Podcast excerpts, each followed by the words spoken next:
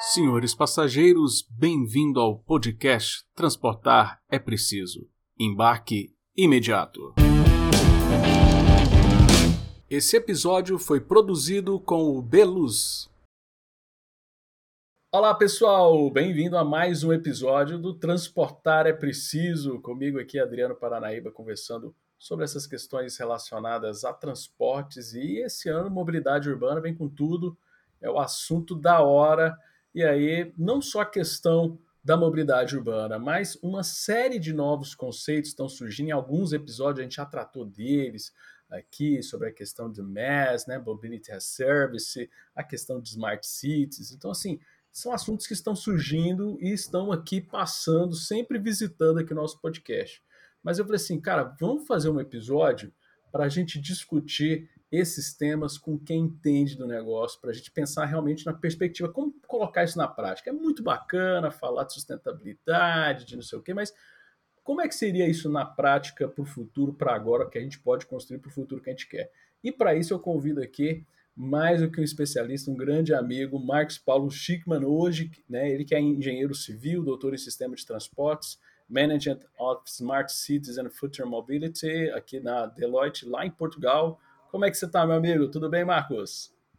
Olá, Adriano. Obrigado pelo convite. É com muito gosto que eu participo desse podcast. Sabe que eu gosto muito do teu trabalho, né? E admiro. Já, já, já ouvi alguns, alguns episódios do teu podcast, tenho o teu livro e, e, e vamos lá, vamos conversar um pouco então. Mais do que ter o meu livro, nós temos um livro juntos, né, Marcos? Isso nós também é verdade. Lá no começo, quando a gente estava começando é. as discussões de transporte, a gente escreveu um é. livro que até esgotou, infelizmente a gente não, não conseguiu fazer uma nova tiragem dele, onde tem um capítulo seu falando de mobilidade. A gente fez Exatamente. um livro sobre, fizemos um livro sobre vários modos de transporte, assim como é o trans, próprio Transportar é Preciso, mas tem um capítulo muito bom teu lá falando sobre essa questão de mobilidade.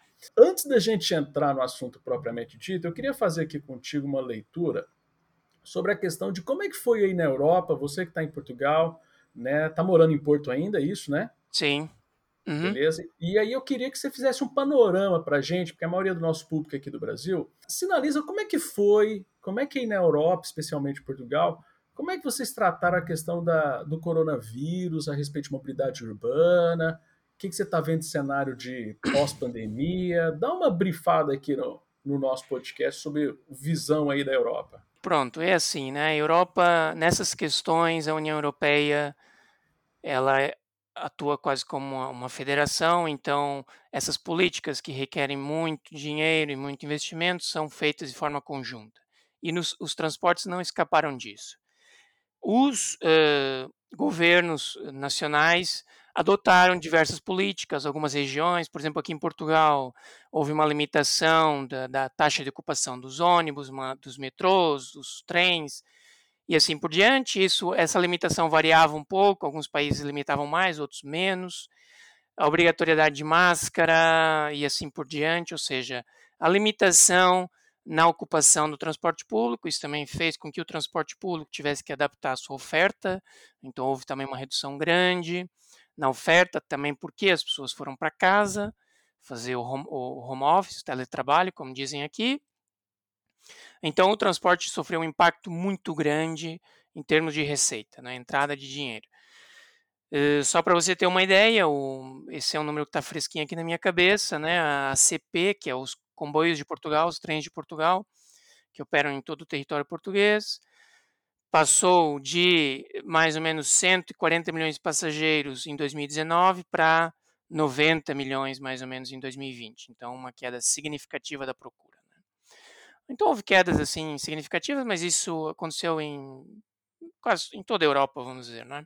Aqui houve mais uma uma, uma ideia de, ok, isso é um momento extraordinário, vamos tentar ajudar aqui esses operadores de transporte, vamos criar aqui alguns mecanismos de compensação de receita. Então, houve aqui alguns subsídios extraordinários aos operadores durante esse período de, de pandemia. Agora, a procura está retornando, não é? A procura está retornando, mas aconteceu também, não está retornando de forma que a gente esperava, porque as pessoas ainda têm um, um pouco de desconfiança, embora eu acho que isso é um pouco exagerado. Eu acho que as pessoas têm um pouco de desconfiança inicial, mas depois que fazem voltam para o transporte público, fazem duas ou três viagens, percebem, ah, afinal, isso aqui é tranquilo. Mas o que aconteceu? As pessoas passaram a utilizar mais o carro particular, não é? Então, antes, e isso é um fato interessante, antes da reabertura completa da economia, que foi ali em dezembro de 2020, houve uma abertura grande aqui, na, aqui em Portugal, eu vou falar do aspecto português, né? Uh, e depois voltou a, voltou a fechar, voltou a fechar, né? Em fevereiro ou janeiro de 2021, o tráfego automóvel já estava já tava no normal como, como antes da pandemia. Só que eh, você tinha muita gente em casa ainda trabalhando, não é? Então o que aconteceu? Muitas pessoas deixaram o transporte público. É? Houve mesmo uma. E as pessoas não estão voltando para o transporte público da forma que, que os operadores e que os municípios eh, eh, esperavam, não é? porque eles descobriram que o carro tem os seus pontos negativos, todos nós sabemos, não é? Congestionamento, trânsito, poluição, mas uh, tem a questão da segurança, tem a questão da, do, da diminuição do contato social. Então, esse agora é um novo desafio, não é? Que, que nós vamos ter, temos que tentar né, trazer de volta as pessoas para o transporte público, Outra coisa que foi feito muito bem durante a pandemia, mas isso eu acredito que não é um caso exclusivo de Portugal, os processos de investimento continuaram, ou seja, as obras né, estão aqui fazendo a extensão do metrô em Lisboa, a extensão do metrô aqui no Porto, construção da, de, das obras de, de mobilidade urbana continuaram, né? não houve uma, uma não pararam, né? E isso é um ponto positivo, que é um sinal de que as pessoas têm que acreditar que o serviço vai continuar melhorando. É? Caramba, eu fico imaginando, se vocês aí estão com dificuldade de conquistar as pessoas para elas voltarem para o transporte, eu fico pensando aqui no Brasil também desse desafio, né? Porque vocês ainda têm uma infraestrutura bem melhor e não pararam os investimentos. Aqui a gente está tentando fazer investimento, né? É, e aqui o que aconteceu também em Portugal em 2019, antes da pandemia. Em Portugal, se você em Lisboa ou Porto, se você compra um, eles chamam aqui do passe mensal. Você pode viajar no sistema durante o mês todo e vai pagar só aquilo. Só que o que acontecia? As pessoas que moravam, para quem não conhece Lisboa, né, o Porto, né, moravam em Lisboa, trabalhavam em Lisboa e moravam em Setúbal, que é uma viagem de 50 quilômetros mais ou menos, numa área metropolitana. É o limite da área metropolitana de Lisboa chegavam a pagar 150, 160 euros por mês de passe mensal. E em 2019, o governo criou um governo central, criou um limite, fez um cap, 40 euros. Né? Então imagina, houve, houve um aumento brutal na, na, na, procura, na demanda por transporte público em 2019, antes da pandemia. Porque daí sim, né, houve ali um benefício econômico significativo, não é? As pessoas antes gastavam 100, 150 euros por, por, por mês em transporte público passaram a gastar 40. É claro que a gente tem que tentar fugir um pouco dos subsídios, né? A questão dos subsídios é sempre muito crítica, né? É sempre complexa de falar. Mas nós não podemos esquecer que tudo é subsidiado no transporte, né? O transporte individual também é subsidiado e, ou seja, há aqui um, uma mistura de, de subsídios que, que às vezes até um vai contra o outro, não é? Então, essa medida especificamente foi muito positiva para Portugal. Houve aqui um aumento, nunca se tinha visto um, da, na demanda de transporte público, mas que daí em 2020 caiu, né?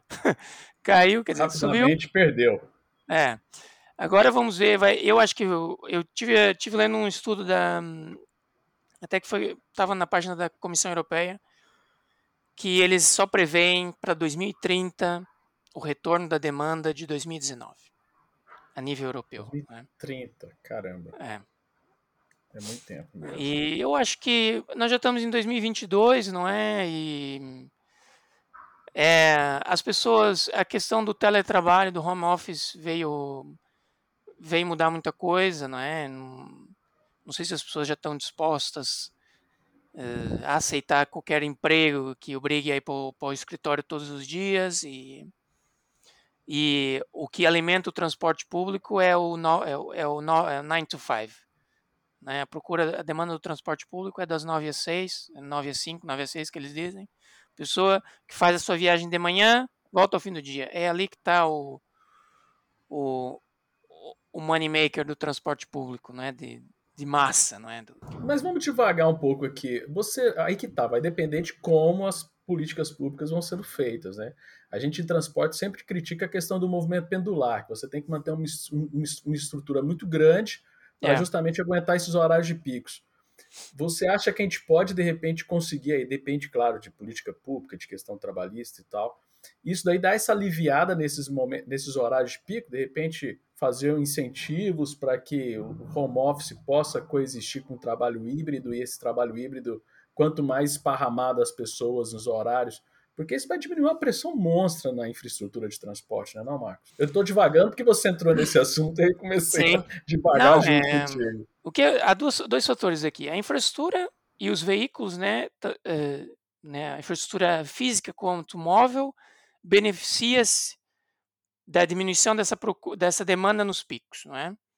Porque a infraestrutura, o pavimento, o asfalto, tudo mais, né, diminui o desgaste, né, os, o transporte anda em, em, é um veículo pesado, né, o ônibus é pesado, o metrô é pesado, isso tudo é benéfico. No entanto, se o, o contrato uh, de concessão, que é, vamos partir do pressuposto que é uma concessão pública, né, que o, a prefeitura, ou a área metropolitana, ou o governo estadual, ou até federal, o que for, tem para com uma empresa, com um operador de transporte, né? Existem imensos no Brasil. Né? Uh, existem vários no Brasil. Uh, se esse contrato não diz exatamente que ele tem que manter a oferta na hora de, de, de pico, o que, que o operador vai fazer? Ele vai ver que, que os ônibus vão começar a andar mais vazios, ele vai começar a reduzir a oferta porque ele não quer ônibus vazios, ele quer diminuir, porque daí ele diminui, um, diminui uma viagem, também tira um motorista. Né? O motorista é muito caro, é, é, o custo maior, a gente às vezes esquece que o custo não é o ônibus, o custo maior não é, não é o ônibus, é, o, é a mão de obra, né? Uh, pelo menos aqui na Europa.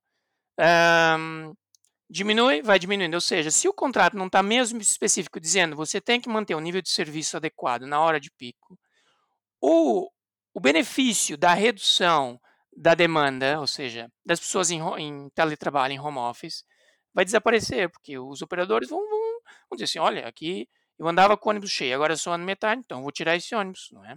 Então isso tem que ser uma, é novamente uma política pública, né? Tem que ser quase um contrato uh, que a gente chama um gross cost, não um net cost, ou seja, o, o a, a prefeitura paga pelo quilômetro produzido e acabou, e não e o, o operador não tem um interesse monetário na, na, na, demanda, não é? Não, não tem um interesse não tem um interesse na se tem mais passageiros, se tem menos passageiros, o que for. Ele vai operar aquela aquela oferta e ponto final. Mas só que daí também tem outra questão, não é? E isso nós vivemos, eu não sei como é que é aí a tua cidade, é, Adriano, mas eu vejo aqui no Porto, eu trabalhei na, na prefeitura do Porto, né? Eles chamam aqui a Câmara do Porto. Eu trabalhei lá um ano e meio. E a gente tem dados de contadoras, né? Os contadores de tráfego, né? Estão no pavimento, estão enterrados no pavimento. Já não existe hora, já não existia hora de ponta. Aquilo já não existia hora de ponta. Não tinha ali um pico da, das, das, das sete e meia às oito e meia e outro pico na hora do almoço. Mas aquilo era tráfego, era gente, tráfego o dia todo. Não, né? Não, também antes mesmo da pandemia já havia assim eh, modelos de trabalho que estavam mudando, não é? Mas claro, sempre há sempre há aqueles picos, né, que podem ser uh, aliviados. Então, resumindo, né, estou falando aqui muito tu, parte do pressuposto do contrato, né, que o que a prefeitura, o que o poder público vai ter com o operador, ele vai dizer, não, eu quero que você mantenha uma oferta adequada nas horas de, de pico para que os ônibus não voltem a encher, né? com, com, com uma demanda mais baixa. Porque aí tem, tem tudo a ver com a questão de da questão de analisar a questão como é que vai ser o contrato, como é que vai ser a prestação desse serviço, e aí entra no nosso tema, né? Porque enxergar a mobilidade como um serviço Sim.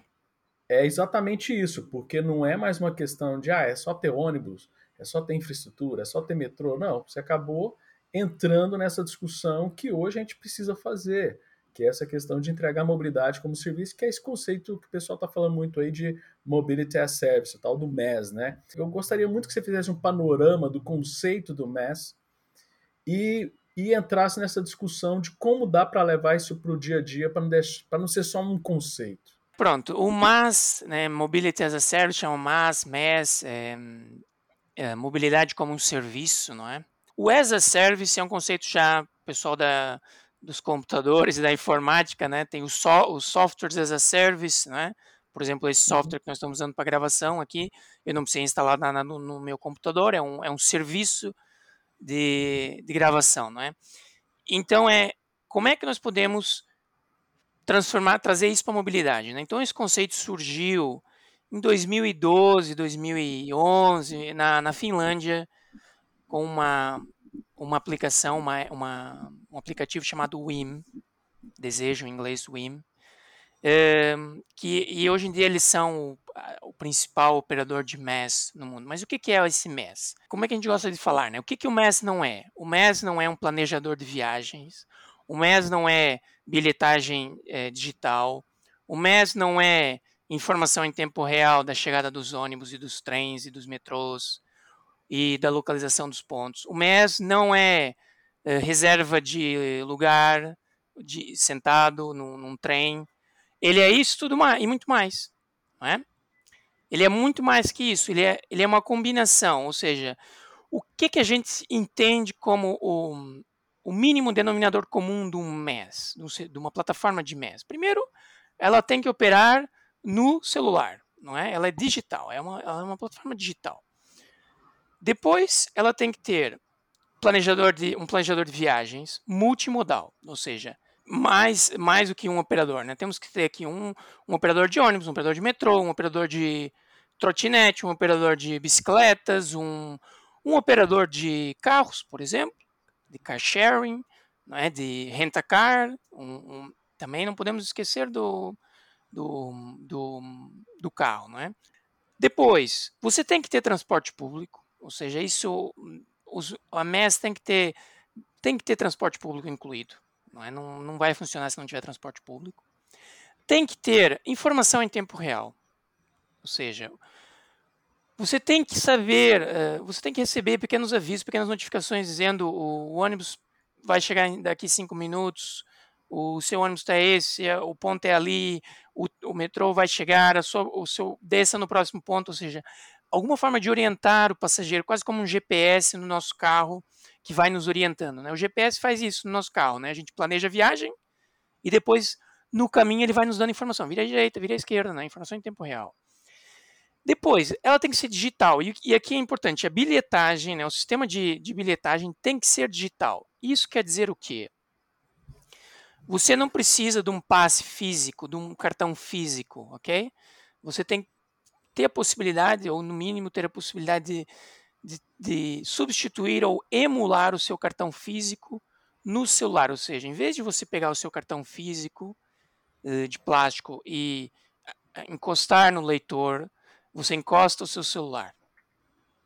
E daí você tem uma wallet, você tem uma carteira com um histórico de viagens que vai dizer e depois ele vai dizer: você fez essa viagem hoje, você poupou tantos tantos gramas de CO2, parabéns, o transporte público, uh, você fez tantos quilômetros de ônibus, você fez tantos quilômetros a pé, de bicicleta, de carro. E por trás, depois vem isso, claro, aqui eu já estou a me estender um pouco, não é, não é essencial, mas isso pode ter mecanismos de otimização de preço, né, de o que, o que acontece, né, porque que muitas vezes, isso é muito comum com turistas, não é? O Adriano também já deve ter passado por isso, né? Às vezes o, o, imagina, o Adriano chega na. Chega em Barcelona, né? Que estive em Barcelona há uns tempos, estou lembrando agora, né? Tem os três cavaleiros do apocalipse, né? No transporte público, que é a máquina de venda, o mapa de, da rede e o mapa de horários, né? São os três cavaleiros do apocalipse, né? Tu olha aquilo e fala, meu Deus do céu. E muitas vezes está em catalão ainda, não é? E daí tu, pô, eu até quero, eu até quero andar de transporte público, pá gosto de andar e tal, mas é um esforço, né? Daí, às vezes, tu tá com os teus filhos tem que correr, daí começa a perceber, daí começa a andar naquela maquininha e, e daí tira o bilhete, daí, né?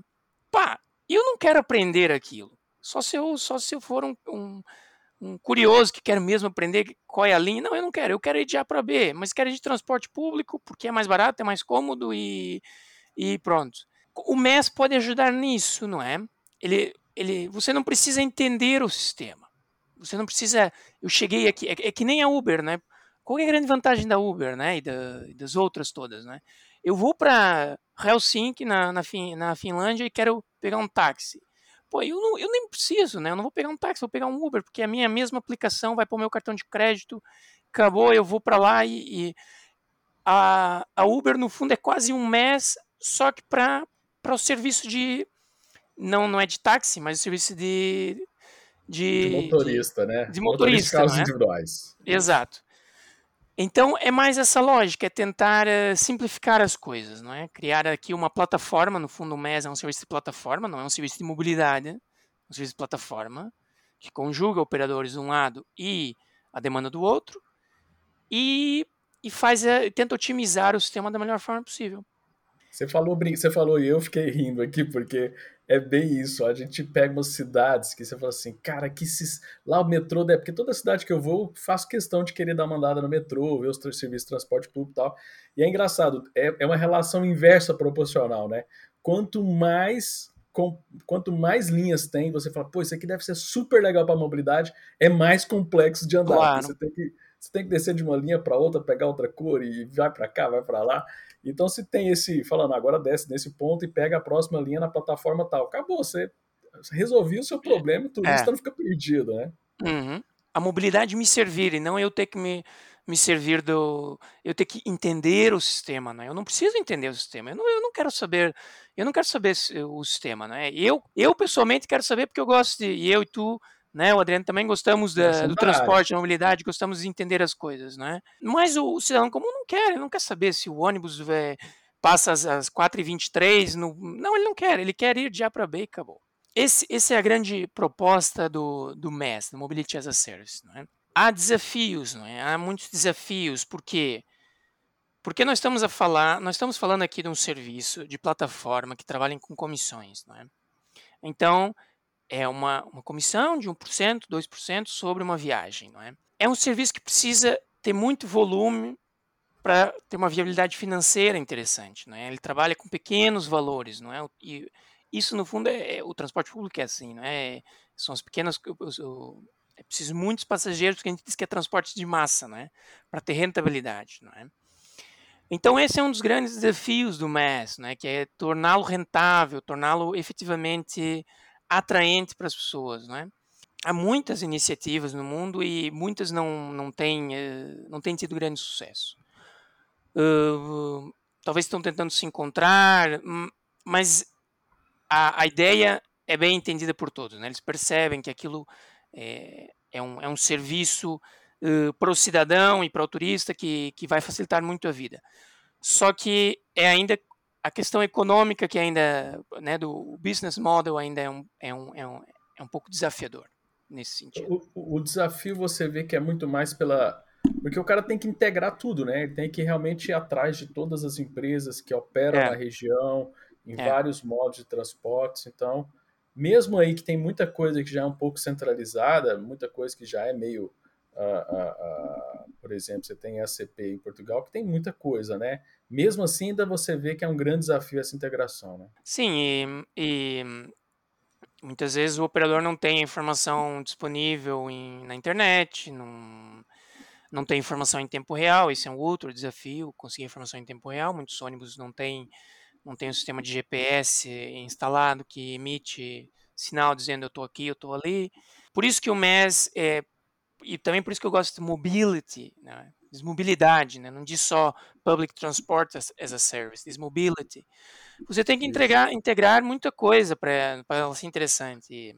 Você pode integrar estacionamento, você pode integrar uh, uh, serviços uh, de, de, delivery, você pode integrar vários serviços paralelos que são interessantes para a pessoa, não é?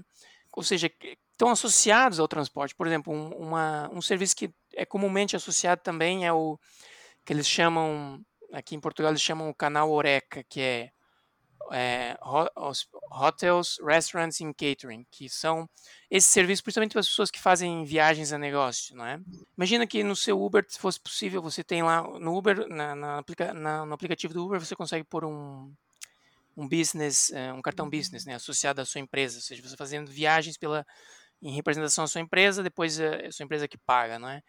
Imagina se você conseguisse associar ali um, um, um hotel, por exemplo, um restaurante, então era muito mais fácil, né? O Adriano já deve ter passado por isso, né? Já vem numa viagem de negócios, vai a secretária, ah, eu preciso aqui da, das faturas, dos recibos todos do restaurante, do hotel e do combustível e do e daí você, daí o Adriano diz, ah, mas já não tem aqui, já perdi. Ou seja, manter isso de uma forma mais uh, organizada, né? Esse é uma outra, é um serviço horizontal ao, que é comumente utilizado no MAS. Depois há, há, há coisas mais audaciosas, por exemplo, o que eles estão fazendo na, na Espanha, estão construindo um MAS que, da Renfe, que é o operador espanhol de, de, de trens, que eles vão associar até o transporte aéreo. Né? Você vai poder Olha, comprar um, um bilhete de avião pelo, pela, pelo aplicativo, não é? E depois conjugar esse bilhete com uma, uma viagem de trem. É? Pronto, são, são várias. Uh, é preciso que. O MES precisa de massa, né? precisa de muitos parceiros, muita oferta, muito, muitos serviços disponíveis para ele se tornar uh, viável economicamente. É, e você falou uma coisa que eu acho bacana, não é só uma questão de colocar o serviço público, porque hoje no debate sobre transporte, o pessoal quer demonizar o carro, quer demonizar o transporte privado. Eu acho que tanto é, a gente colocando informações dentro da plataforma e o cara vendo, ele vendo históricos dele, ele até consegue às vezes ver o tanto que ele poderia estar economizando. Ó, pô, quando eu usei o transporte público aqui, saiu mais em conta. Que nem você falou, a preocupação hoje da redução de, de carbono. Tá, vou reduzir carbono, mas quanto que eu estou reduzindo? Uhum. Então, se coloca todo mundo na plataforma, você cria uma inteligência ali. Você está alimentando uma inteligência artificial, de certa claro. forma, para pensar o futuro do transporte. Claro. Não, exatamente. É, e daí, há outro benefício, não é?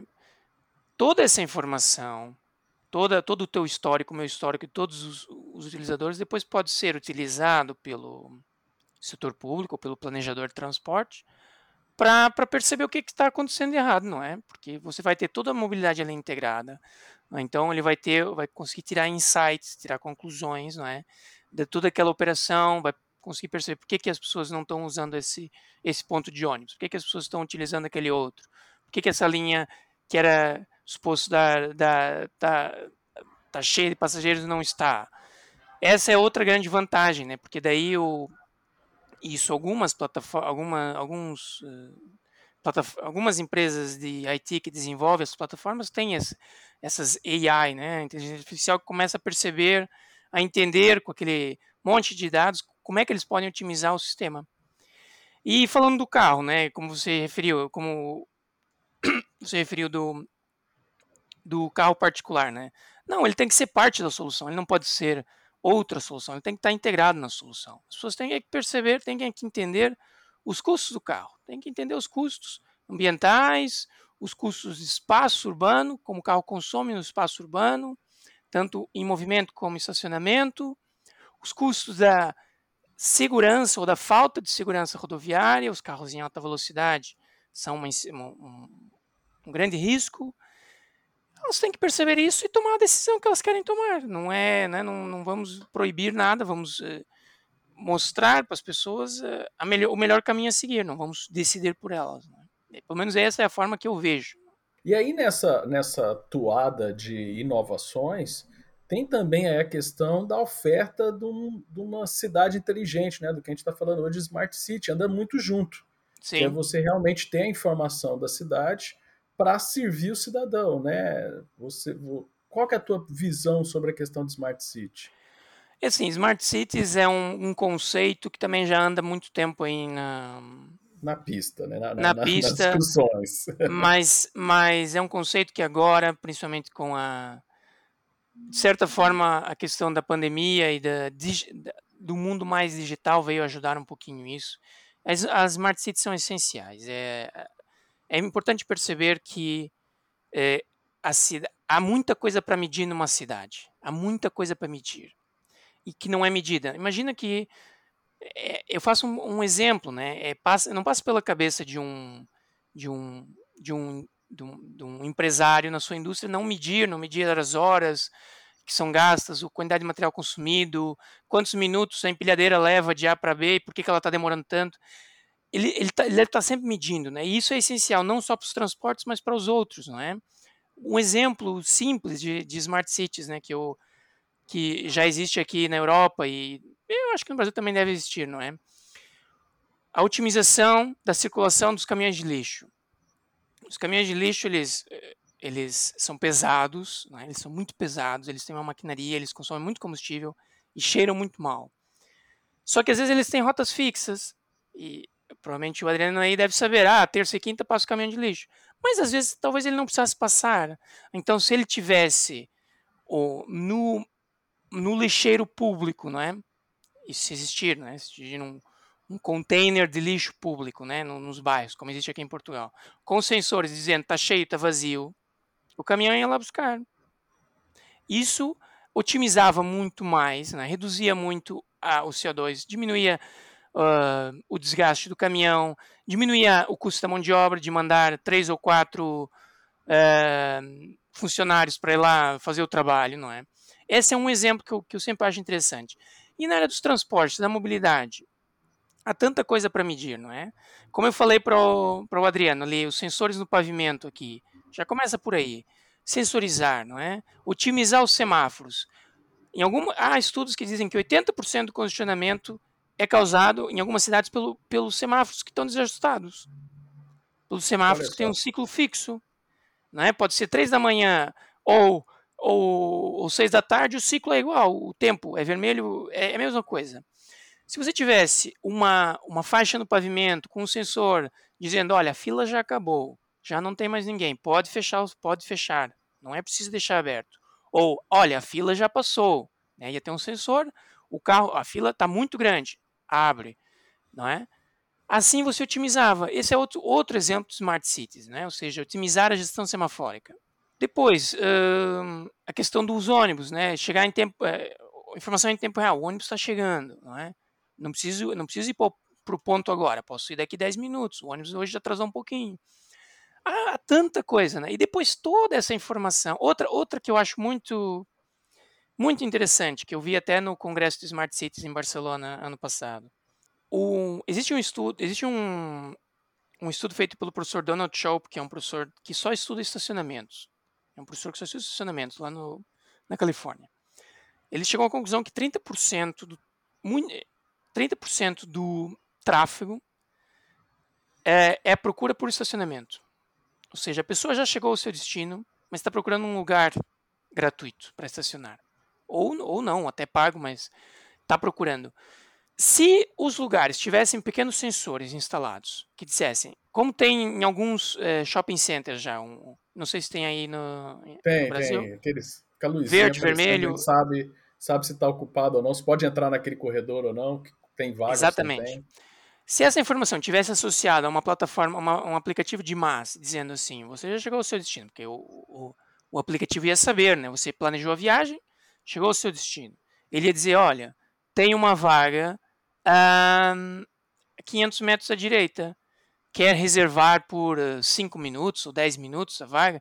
E daí você até podia reservar a vaga. Claro, aqui eu já estou já tô a ser né, wishful thinking, né? mas era preciso para reservar era preciso um dispositivo um, um, um, dispositivo físico que saísse do chão para proibir que alguém estacionasse ali, não é?